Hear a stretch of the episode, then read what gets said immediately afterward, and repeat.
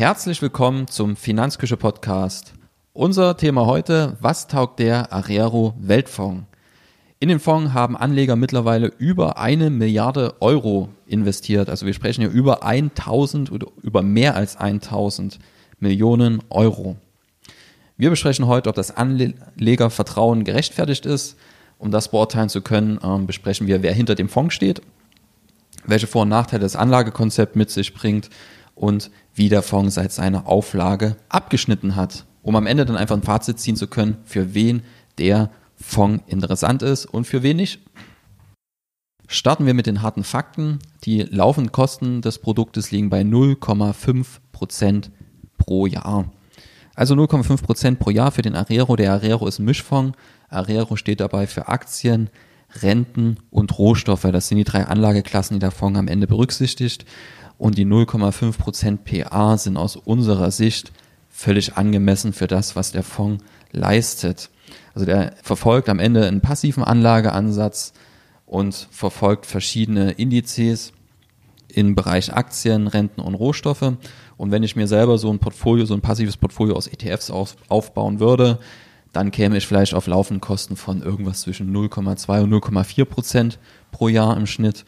Das ein bisschen weniger als beim Arero Weltfonds, aber dafür habe ich auch mehr Transaktionskosten, weil ich ja mehr ETFs oder Fonds kaufen muss habe höhere Rebalancingskosten und beim Rebalancing fallen dann vor allem auch Steuern an.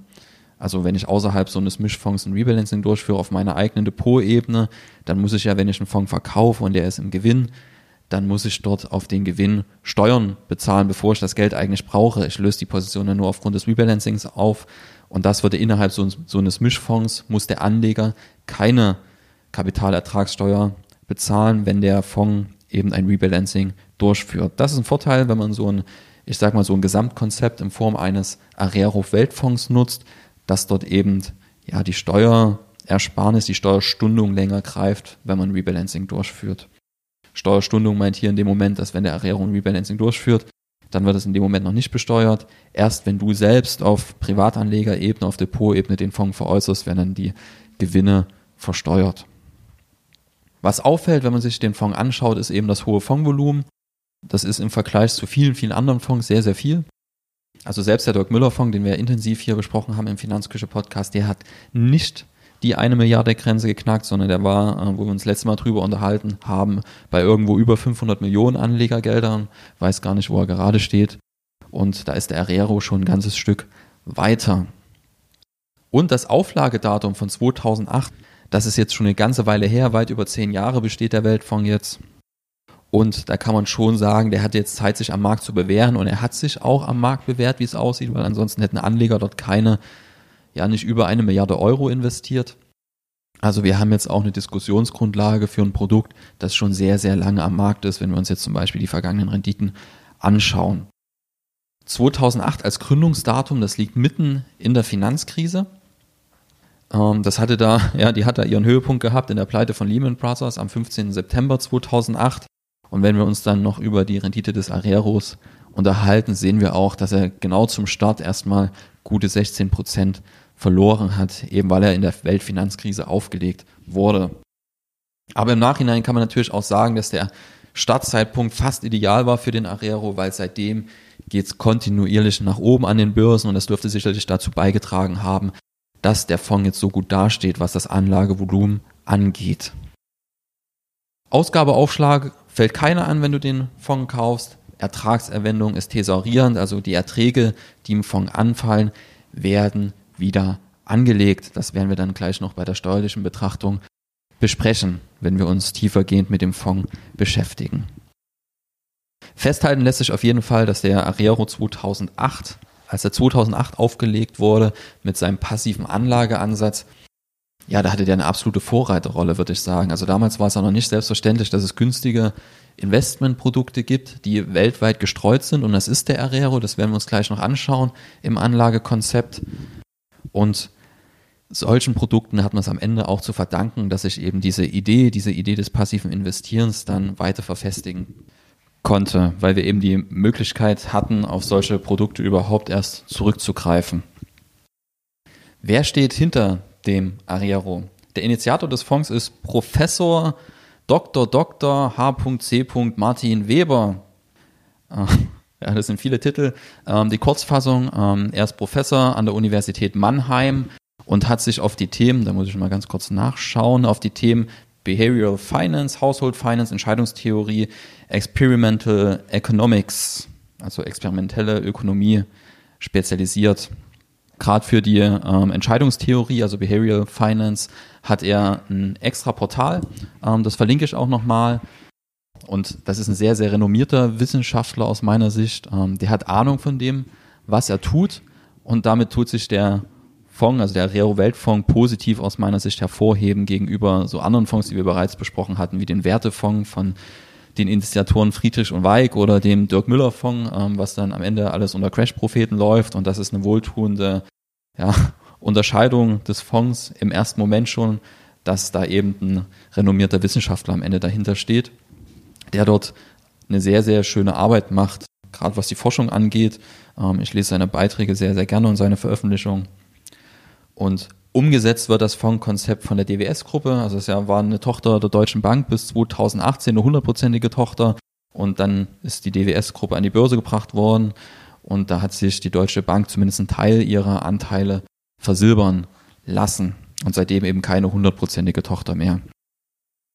Also festhalten können wir beim Team, das hinter dem Arero steht. Also das ist am Ende auch nicht der Martin Weber allein, der die Idee dort verbreitet hat oder der das Ganze ausgearbeitet hat, sondern er hat auch nochmal ein Team dahinter umgesetzt, halt dann von der DWS-Gruppe. Festhalten können wir einfach, dass hinter dem Fondkonzept an sich erstmal ein fähiger Wissenschaftler steht. Jetzt stellt sich natürlich die Frage, was für ein Fondkonzept, was steht da für ein Anlagekonzept dahinter? Hat er schon gesagt, Arero heißt der Fonds, A steht für Aktien, RE für Renten und RO für Rohstoffe. 60 Prozent fließen dabei in Aktien, 25 Prozent in Renten und 15 Prozent eben in Rohstoffe. Wobei der Fonds, wie schon angesprochen, eben so einen passiven Anlageansatz hat. Also der sucht keine Einzeltitel raus und versucht da irgendwie den Markt zu schlagen oder versucht Market Timing zu betreiben. Ganz im Gegenteil, der verfolgt am Ende Indizes nach, wie es ein ETF auch tut. Nur, dass er halt nicht nur ein Indiz nachverfolgt, sondern halt viele verschiedene. Eine Besonderheit ist hier, dass der auf Solactive Indizes setzt. Das ist ein deutscher Indexanbieter. Vor kurzem hat er Arero noch auf andere Indizes gesetzt, auf einen anderen Anbieter. Ich glaube, da war damals MSCI im Portfolio. Und jetzt sind sie eben auf die Solactive Indizes umgestiegen gestiegen und vermutet wird einfach, dass das vor allem auch aus Kostengründen geschehen ist. Man könnte jetzt natürlich auch einen patriotischen Ansatz dort vermuten, das sind deutsche Anbieter, ähm, dass sie da bevorzugt wurden, aber die Spekulation geht eher in hinsichtlich Kosten und das sind wohl auch die Verlautbarungen, die man so aus dem Fondsumfeld dort gehört hat, äh, weil die Indexanbieter, die verlangen ja auch eine Gebühr dafür, dass die Indizes genutzt werden dürfen und die ist dort wohl ein kleines Ticken geringer. Die Solactive-Indizes, die kommen im Anleihebereich, also im Rentenanteil zum Einsatz und im Aktienbereich. Im Rohstoffanteil wird der Bloomberg Commodity Index Total Return Three Months Forward abgebildet. Also dort ist ein anderer Anbieter im Boot. Ähm, das liegt einfach daran, dass Solactive, ähm, zumindest das konnte ich überschauen, gar keine Rohstoffindizes im Angebot hat welche Aufgabe haben jetzt die einzelnen Anlageklassen im Portfolio des Arero Weltfonds? Der Anleiheanteil ist am Ende, so wie es in der wissenschaftlichen Theorie auch proklamiert wird in der Anlagetheorie, der Anlageanteil ist für die Risikodämpfung zuständig. Also das soll ein risikoarmer Anteil sein und dort setzt der Weltfonds am Ende auch nur auf Euro nominierte Staatsanleihen unterschiedlicher Laufzeiten, also nicht nur Kurzläufer, sondern auch länger laufende. Also ich habe da auch Anleihen gesehen, die achteinhalb Jahre laufen im Portfolio. Dadurch, dass eben Euro-Anleihen genommen werden aus dem Euroraum, entfällt das Währungsrisiko. Also man hat da jetzt nicht das Risiko, dass der US-Dollar fällt und steigt ähm, und dass sich irgendwie auf den Sicherheitenanteil im Portfolio niederschlägt, sondern das ist tatsächlich unsere Heimatwährung und von der Hinsicht her ist es tatsächlich auch ein risikoarmer Anteil für uns. Perfekt risikoarm ist er aber nicht, weil wie gesagt auch längere Laufzeiten bei Anleihen im Portfolio sind. Ja, gemischt zwischen ein und zehn Jahren, so wie ich das überblickt habe im Anleiheportfolio. Also das längste, was ich gesehen habe, waren achteinhalb Jahre gerade, aber das ändert ja sich regelmäßig. Ein Jahr später ist die Anleihe nur für siebeneinhalb Jahre im Portfolio und so weiter und so fort. Und das kürzeste, was ich gesehen habe, war 0,9 drei Jahre Restlaufzeit, also nur ein paar Monate. Also wirklich gemischt, was die Laufzeiten angeht. Perfekt risikoarm ist aus meiner Sicht eine durchschnittliche Laufzeit von maximal zwei Jahren. Also die Laufzeiten sind hier schon ein bisschen länger, aber wir lassen es jetzt nochmal als risikoärmere Anlageklasse durchgehen.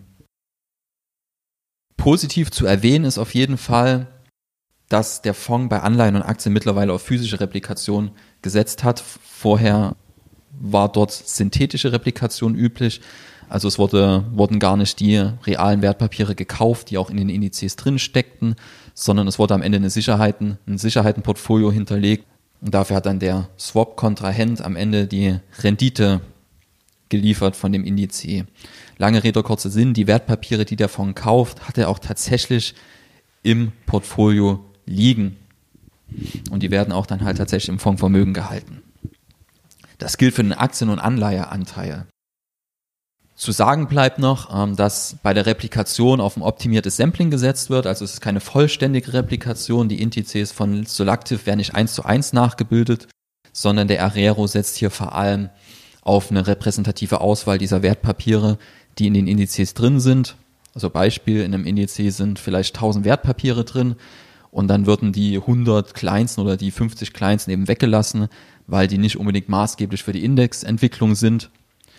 Und das spart Transaktionskosten, wenn man so kleinere Positionen weglässt. Also man hat dann eine größere Gefahr von einem Tracking-Error, also dass man nicht genau die Indexrendite erreicht, kann nach oben oder nach unten abweichen und dafür spart man sich eben Transaktionskosten, wenn man dort nur die maßgebenden Wertpapiere des Index kauft. Kommen wir zum Aktienanteil. Dort kauft der Weltfonds auch außerhalb von Europa. Ähm, Im Anleiheanteil war es ja so, dass dort nur europäische Staatsanleihen aus verschiedenen Ländern mit Investment Grade Rating gekauft wurden. Und im Aktienanteil, da ist der Fonds aber dann tatsächlich auch weltweit gestreut, genauso wie im Rohstoffanteil. Im Rohstoffanteil ist er auch weltweit gestreut. Aber wir sind gerade beim Aktienanteil und dort haben wir die Region Nordamerika, Europa, Pazifik und Schwellenländer. Durch diese Streuung über die Region soll dann eben eine möglichst breite Streuung gewährleistet sein, was auch gegeben ist aus meiner Sicht. Ähm, auch im Aktienanteil setzt der Fonds dann wieder auf die bewährte optimierte Sampling-Methode, also die Aktien werden physisch gekauft, genauso wie die Anleihen. Was es dazu noch zu sagen ist, wenn man sich die Solactive-Indizes anschaut, ähm, die da abgebildet werden vom Arero, da sind nur große und mittlere Unternehmen drin. Also kleine Unternehmen werden nicht mit berücksichtigt. Das bedeutet, dass darunter leidet die Streuung ein kleines bisschen. Also weil einfach ein Teil der Anlageklasse wegfällt, die eigentlich drin sein sollte. Große und mittlere haben und kleine wegfallen. Das ist aber, wie gesagt, auch der kleinere Anteil der Unternehmen. Also die machen von der Marktkapitalisierung dann nicht mehr so viel aus. Also es fällt nur ein ganz kleines bisschen Streuung weg. Dafür ist genau wie beim optimierten Sampling am Ende auch, spart man wieder Transaktionskosten, weil man eben weniger Wertpapiere kaufen muss. Also kann dann jeder für sich entscheiden, ob der Vorteil den Nachteil aufwiegt. Das musst du für dich entscheiden, wenn du dich mit solchen Produkten am Ende beschäftigst. Worauf auch dann natürlich verzichtet wird, ist auf eventuelle Mehrrenditen von kleinen Unternehmen. Ähm, gibt ja Studien, die sagen, dass kleine Unternehmen eine höhere Wertentwicklung langfristig aufweisen als große und mittlere Unternehmen. Da Martin Weber aber kein besonderer Freund ist von Smart Beta äh, beziehungsweise Factor Investing, ist es am Ende auch wieder nachvollziehbar, dass der Arero Weltfonds auf kleine Unternehmen dort verzichtet, weil man sich eben auch keine Mehrrendite von denen verspricht. Kommen wir zum Rohstoffanteil. Das wird spannend, weil da auch mein größter Kritikpunkt liegt. Ich bin ja auch nicht der Erste, der sich den Weltfonds anschaut. Und es sind auch immer wieder die Rohstoffe, wo ähm, solche Analysen drüber stolpern. Ähm, wenn man sich die Webseite vom Fonds anschaut, die sehr, sehr schön aufgebaut ist und sehr, sehr transparent ist, wird sich da vom Rohstoffanteil einfach ein zusätzlicher Streuungsaspekt versprochen. Bei aktienähnlichen Renditen. Ist ja am Ende, wenn man das Buch von Gerd Kommer, ich weiß nicht, wie es in der aktuellen Auflage ist, aber früher hat er auch mal Rohstoffe proklamiert ähm, als sinnvolle Portfolio-Beimischung. Ich persönlich halte von Rohstoffen jetzt nicht so viel. Liegt einfach daran, dass wenn man sich einzelne Rohstoffe anschaut, dann haben die eine Rendite erwirtschaftet in den letzten 100, 200 Jahren, die irgendwo um die Inflationsrate herum liegt, also weit davon entfernt ist, aktienähnlich zu sein. Manche laufen ein bisschen schlechter als die Inflation, manche ein bisschen besser. Und wie erreicht man jetzt mit Rohstoffen, wie hat man mit Rohstoffen in der Vergangenheit aktienähnliche Renditen erreicht? Einfach indem man sich einen ganzen Korb von Rohstoffen geholt hat. Stell dir jetzt einfach zwei Rohstoffe vor, beide schwanken um eine Nulllinie herum oder um die Inflationslinie herum. Mal schwankt der eine nach oben, dann schwankt der andere nach unten. Und wenn man immer dann ein Rebalancing durchführt in diesem Rohstoffportfolio, das aus mehreren Rohstoffen besteht, immer dann Rohstoffe verkauft, wenn die gerade gut laufen und die Rohstoffe nachkauft, die gerade schlecht laufen, dann hat man so ein Rebalancing, ja, so eine Rebalancing-Rendite, so eine zusätzliche, weil man eben immer dann nachkauft, wenn die Rohstoffe tendenziell unterbewertet sind und dann verkauft, wenn Rohstoffe tendenziell hoch bewertet sind. Das ist so der Effekt der Regression zur Mitte, der da ausgenutzt wird. Ähm, ich erkläre den immer ganz gerne daran, ich bin jetzt relativ klein, ich bin 1,70, 1,71 so die Drehe, das heißt, mein Sohn wird tendenziell größer als ich. Lass mal alle männlichen Menschen um die 1,78 groß werden. Ähm, das heißt, mein Sohn wird im Durchschnitt der Menschheit 1,78 vielleicht, der europäischen Menschheit oder Männerheit, weil Frauen wären noch ein bisschen kleiner. Ähm, also er wird tendenziell größer als ich und wenn jetzt jemand, der 1,90 ist, einen Sohn bekommt, dann wird er tendenziell kleiner als der 1,90 große Vater, weil alles gegen, gegen die Mitte tendiert. Ähm, und genauso ist das bei Rohstoffen. Es gibt jetzt selten Rohstoffe, die 100 Jahre lang immer nur schlechter rentieren als die anderen Rohstoffe, sondern es gibt dann immer wieder Phasen, wo diese Rohstoffe halt wieder nach oben tendieren. Und bei dem Rebalancing kauft man halt immer dann nach, wenn Rohstoffe gerade schlecht stehen und verkauft, wenn die gerade gut stehen. Das funktioniert aber nur über Jahre, Jahrzehnte hinweg, dieser Effekt. Also wenn man jetzt zuverlässig dadurch mehr Renditen erwartet auf Jahressicht, kann das gründlich in die Hose gehen. Ich verlinke dir auch nochmal den Artikel, den wir auf der Finanzküche schon veröffentlicht haben. Gehören Rohstoffe ins Depot? Da sind wir auch schon zum Schluss gekommen. Definitiv Jein. Also wir wissen einfach nicht, ob wir da positive Renditen in der Zukunft haben oder nicht. Ähm, lies dir den Artikel gerne durch. Ähm, da sind wir auch auf eine Studie eingegangen, die eben gezeigt hat, dass die dass diese Rebalancingsrendite, die ich angesprochen hatte, in der Zukunft vermutlich kleiner ausfallen wird als in der Vergangenheit liegt einfach daran, dass die Rohstoffe an sich als Anlageklasse immer mehr Anlegern zugänglich gemacht wurden und die dadurch immer mehr im Gleichschritt laufen und nicht mehr so unabhängig voneinander. Also die Korrelation ist gestiegen.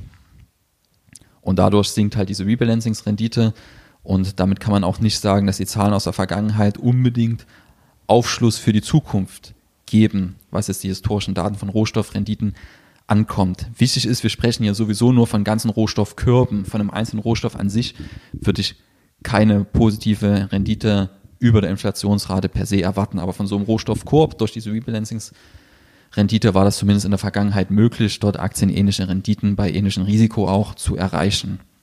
Aber für die Zukunft, wie gesagt, ob das wieder so ist, fragwürdig. Deswegen ist es auch fragwürdig, ob die Rohstoffkomponente in dem Arero Weltfonds unbedingt sinnvoll ist. Interessant ist hier, ähm, wir haben ja in den Bereich Anleihen und Aktien jeweils eine physische Replikation. Im Rohstoffanteil haben wir natürlich eine synthetische Replikation. Also es ist nicht so, dass da lebend viel, also da wird zum Beispiel in lebend viel investiert im Arero, der investiert über viele Rohstoffklassen hinweg. Und es ist jetzt nicht so, dass der Arero Weltfonds, dass der Martin Weber da hingeht oder das DWS-Team, dass er am Ende das Anlagekonzept umsetzt und dort anfängt, Rinder zu kaufen und das in der Deutschen Bank unten im Keller anfängt, die Rinder zu halten, sondern die kaufen das natürlich nicht physisch, sondern eben kommt dann wieder ein Swap zum Einsatz. Der Swap-Partner ist die Deutsche Bank.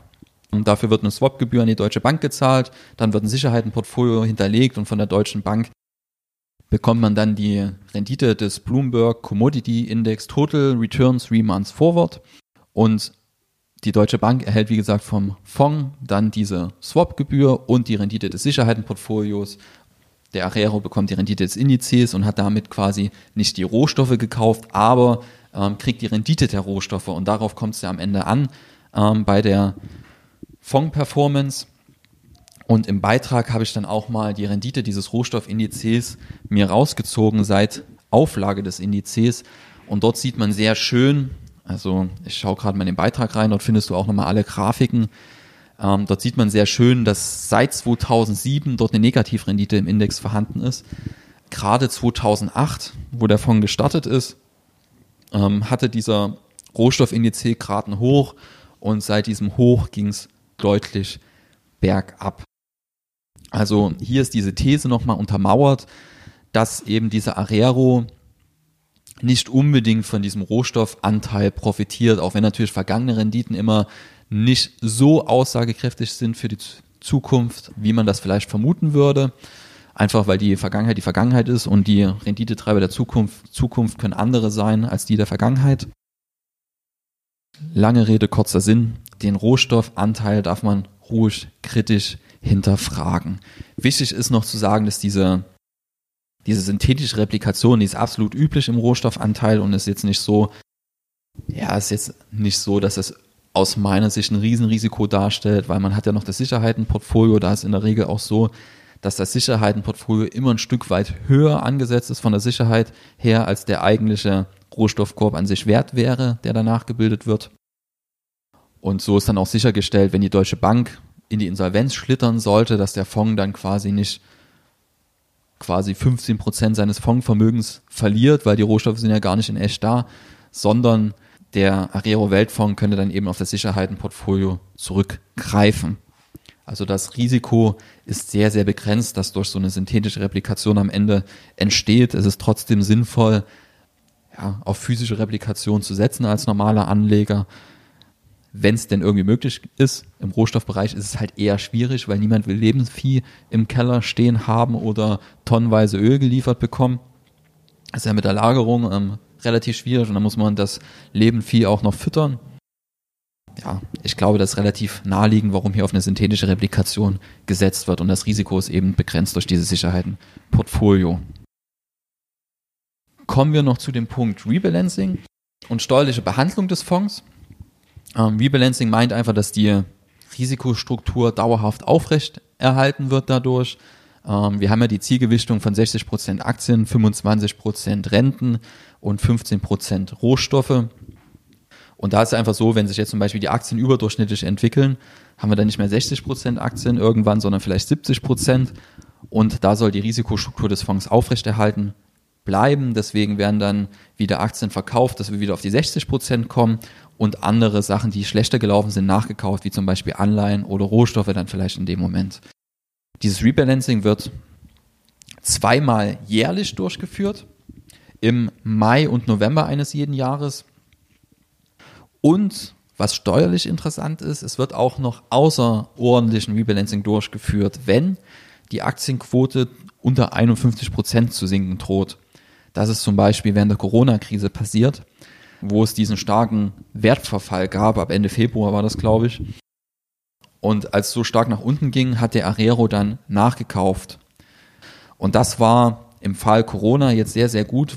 Also ich glaube, der Arero hat da fast am Tiefpunkt dann das Rebalancing durchgeführt, also wo der Crash dann fast einen Tiefpunkt erreicht hatte, was natürlich positiv zur Performance beigetragen hat. Und das ist auch ein Grund dafür, dass der Arero jetzt schon wieder seinen Höchststand erreicht hat, also über dem Punkt liegt, wo der Corona-Wertverfall losging. Immer Stand heute, ähm, wir haben heute den 11. Januar, als ich das letzte Mal mir den Chart angeschaut habe, ähm, das war glaube ich der 4. Januar, und da kann man eben sagen, dass der Arero hier, äh, das dann aber immer auch Zufall, ein glückliches Händchen hatte und eben ja sehr, sehr günstig nachgekauft hat in dem Corona-Crash. Ob das beim nächsten auch wieder so ist, beim nächsten Crash, das wird man halt sehen. Wichtig ist, dass immer die 51% Aktienquote eingehalten wird. Das ist dahingehend wichtig, dass eben der Arero einen Steuerstatus als Aktienfonds hat und auch behält dann eben durch dieses Rebalancing. Das bringt Anleger einen kleinen Steuervorteil weil eben so gewährleistet ist, dass die steuerliche Freistellung von 30 Prozent auf die Vorabpauschale greift. Ähm, will da jetzt gar nicht so sehr im Detail drauf eingehen, verlinkt ja auch nochmal einen Beitrag vom, von Finanztipp ähm, zum Investmentsteuerreformgesetz von 2018. Ähm, da steht das auch nochmal erklärt und auch auf der Arero-Webseite findest du Dokumente, die nochmal die steuerliche Handhabe erklären. Das greift immer diese Vorabpauschale bei thesaurierenden Fonds, also bei Fonds, die die Erträge wieder anlegen. Da wird eben fiktiver Ertrag unterstellt anhand von einem Basiszinssatz. Und auf den Wert, der dann dort rauskommt, ähm, kann dann eben 30 Prozent freigestellt werden bei einem Aktienfonds. Bei einem Anleihefonds wären es halt weniger oder bei einem Mischfonds. Und deswegen ist es sinnvoll, dass der den Status als Aktienfonds auch behält. Wichtig ist dann immer, wenn du solche Thesaurierenprodukte hast, dass du immer auf deinem Referenzkonto oder deinem Verrechnungskonto eben Liquidität vorhältst. weil von dem Konto dann eben die Steuer eingezogen wird. Aus dem Fonds an sich kommt ja keine Liquidität raus, sondern die wird immer im Fonds wieder angelegt. Deswegen musst du selber Liquidität auf dem Verrechnungskonto bzw. Referenzkonto eben vorhalten, weil das die Steuer direkt von dort abgebucht wird. Wie hat der Herrero jetzt in den letzten Jahren abgeschnitten? Also die Auflagedatum, also das Auflagedatum war ja 2008 und dort lässt sich festhalten, dass der wirklich einen guten Job gemacht hat. Also der ist seit seiner Auflage 2008 bis Stichtag 4.1.2001 ist der 124 Prozent im Plus. Man kann jetzt auch nicht erwarten, dass er 200 Prozent im Plus ist, wie vielleicht ein MSCI World ETF. Warum? Weil der MSCI World ETF ist ein reiner Aktien-ETF. Und Aktien an sich sind ja sehr, sehr gut gelaufen in der Zeit. Deswegen wird, verzichte ich jetzt auch bewusst auf Vergleiche mit anderen Fonds. Ähm, wir haben ja mit dem Dirk Müller Fonds und dem Wertefonds haben wir den immer daneben gelegt, auch den Arero. Im Vergleich zu anderen Mischfonds steht der Arero schon gut da. Aber ich habe jetzt kein Produkt an der Hand, wo ich sage, der ist von der Anlagestrategie eins zu eins wie der Arero, um den jetzt dann im Vergleich zu erziehen. Und wenn wir das jetzt vergleichen mit einem anderen Fonds, würden wir da Äpfel mit Birnen vergleichen. Was bedeutet das, diese 124 Prozent plus seit 2008? Nochmal annualisiert, also was kann man für eine jährliche Rendite dort erwarten oder was hatte man dann in der Vergangenheit? Ähm, wenn man auf Fonds Web schaut, also das ist so eine Vergleichsseite für Fonds, ähm, wirft er uns für die letzten zehn Jahre eine annualisierte Rendite, also eine jährliche Rendite von 4,9 Prozent pro Jahr aus. Also das ist deutlich mehr als ich lege mein Geld auf ein Tagesgeldkonto. Ähm, und das ist auch deutlich mehr, als man, wie gesagt, bei solchen Crash-Propheten Mischfonds bekommt. Ja, also aus meiner Sicht ist das eine Alternative für alle, die einen Mischfonds suchen. Die sollten sich intensiver mit dem Arero beschäftigen. Was natürlich nicht so schön ist, ist der Rohstoffanteil aus meiner Sicht. Ähm, der hat die Wertentwicklung des Fonds dann auch ausgebremst. Ich habe ja den Chart schon angesprochen von dem Bloomberg Commodity Index und der liegt von 2007 bis 2020 halt im Minus. Und da sieht man, dass der Rohstoffanteil den Fonds halt schon ausgebremst hat, was die Wertentwicklung angeht. Und eigentlich erwarten wir uns ja von dem Rohstoffanteil laut Martin Weber einen positiven Renditebeitrag langfristig. Kann ja sein, dass in den nächsten 10, 20 Jahren besser läuft der Rohstoffindex, aber ähm, wenn man sich Studien anschaut, kommen da auch viele zu dem Schluss, wo die dann halt sagen, okay, ähm, dass Rohstoffe langfristig einen positiven Beitrag leisten, ist keineswegs gewiss. Was sind jetzt die Vorteile des Arero gegenüber einer Anlage, zum Beispiel in Eigenregie, also wenn du selber ein Portfolio aufbaust? Zum einen ist es natürlich die Zeitersparnis. Ähm, wenn du dich für Produkte wie den Arero entscheidest oder auch für andere Mischfonds, da sparst du dir natürlich den Aufwand, selber ähm, Portfolio-Management zu betreiben. Also du sparst dir vielleicht ein bisschen Recherchearbeit, wobei ich auch empfehle, so einen Fonds solltest du verstehen. Zeitersparnis also durchs Portfolio-Management, was viel, viel schmaler ausfällt, weil wenn du den Arero hast, hast du nur einen Fonds und fertig. Ähm, kannst natürlich noch mehrere Fonds daneben basteln, aber das ist dann aus meiner Sicht vielleicht nicht so sinnvoll. Warum soll ich mir den Arero, der ja den Anspruch hat, ein Weltfonds zu sein, dort ins Boot holen und dann noch den Weltfonds durch 10, 20 andere Produkte ergänzen? Dann kann ich auf den Weltfonds verzichten. Beim Rebalancing des Fonds, hatte ich schon angesprochen, fallen dann keine Steuern an wenn der Fonds selber ein Rebalancing durchführt, ähm, wenn du jetzt als Privatanleger so ein eigenes Depot rebalanced, ähm, kann es schon sein, wenn du eine gut gelaufene Position verkaufst, dass da eben drauf Steuern anfallen. In der Praxis ist das aber nicht ganz so oft der Fall, außer bei sehr, sehr großen Vermögen, weil man eben meistens durch Nachinvestition das Risikoprofil und ähm, wieder herstellen kann und auch das Anlageprofil, was man sich dort erarbeitet hat. Aber wenn das Depot dann mal Größen hat, wo die Neuinvestitionen nicht mehr so viel ausmachen, dann ist es schon so, dass dort auch mal Anteile verkauft werden können, die im Plus sind und dann werden eben auf Privatebene dort Steuern fällig, beim Arero nicht. Und das ist ein Vorteil vom Arero. Und wenn du nur einen Fonds, also nur den Arero im Portfolio hast, senkt das natürlich auch die Ordergebühren auf Minimum. Ähm, hatten wir auch schon angesprochen. Jetzt hat der Arero natürlich auch noch Nachteile. Ähm, das eine ist das starre Risikoprofil. Also wenn du eine geringere Aktienquote möchtest, lässt sich das in der Regel relativ leicht bewerkstelligen in Form von einem Tagesgeldkonto. Da kannst du einfach die liquiden Mittel aufstocken und hast dann halt im Gesamtvermögen betrachtet wieder das Risiko, was du haben willst. Aber spätestens, wenn du halt ein höheres Risiko eingehen willst als der Arriero, wird es wieder schwierig, weil dann musst du anfangen, Aktienfonds zu kaufen. Dann stellt sich wieder die Frage, welche. Und wenn du an dem Punkt angekommen bist, welche Aktienfonds oder ETFs kaufe ich jetzt, kannst du auch gleich ein eigenes Portfolio bauen. Nächster Nachteil ist aus meiner Sicht der Rohstoffanteil. Ich persönlich will ihn nicht im Portfolio haben. Was ähm, du möchtest, musst du entscheiden.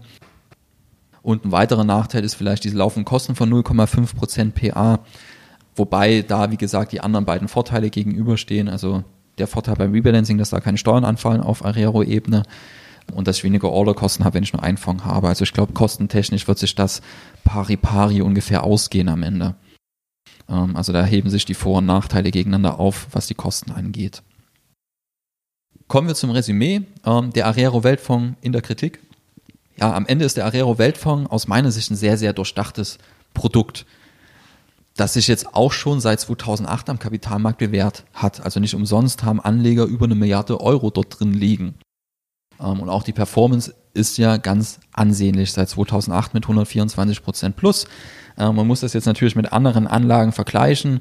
Da ist es sicherlich ein bisschen schlechter als reine Aktienindizes, aber eben auch besser als viele, viele andere Mischfonds.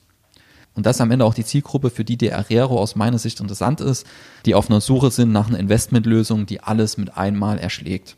Also nach einer Ein-Produkt-Lösung für ihr Depot. Da ist Arero auf jeden Fall ein Blick wert. Wie gesagt, ähm, der Rohstoffanteil, den finde ich nicht so toll, der ist zumindest fragwürdig, zumal es empfehlenswert ist, nur in Produkte zu investieren, die du auch verstehst. Und wenn du dir die Mühe gibst, diesen Rohstoffanteil zu verstehen, der auf ähm, einer synthetischen Replikation mit Swaps besteht, ja, wenn ich da dahinter steige, dann kann ich mir auch mein eigenes Portfolio aufbauen. Das ist dann immer so mein Problem mit solchen Produkten, weil am Ende, wenn jetzt ein Anleger, der will sich das Leben einfach machen, dieses Produkt kauft, dann ist zumindest beim Rohstoffanteil sehr, sehr wahrscheinlich, dass er nicht nachvollziehen kann, was dort passiert. Und wenn er es nachvollziehen kann, dann kann er sich vielleicht auch sein eigenes Portfolio bauen. Und da beißt sich die Katze am Ende vielleicht in den Schwanz. Jetzt interessiert mich natürlich deine Meinung. Findest du den Arero interessant? Ja, nein, warum? Ja, warum nein? Schreib's mir gerne in die Kommentare auf der Finanzküche. Ich verlinke den Textbeitrag auf der Finanzküche dazu. Verlinke auch ähm, die anderen Quellen im Beitrag auf der Finanzküche. Findest du, wie gesagt, die ganzen historischen Renditen. Ich freue mich, dass du heute wieder mit dabei warst. Wenn dir der Podcast gefällt, lass mir einfach eine Bewertung, zum Beispiel bei iTunes da. Wir sehen uns beim nächsten Mal. Bis dahin.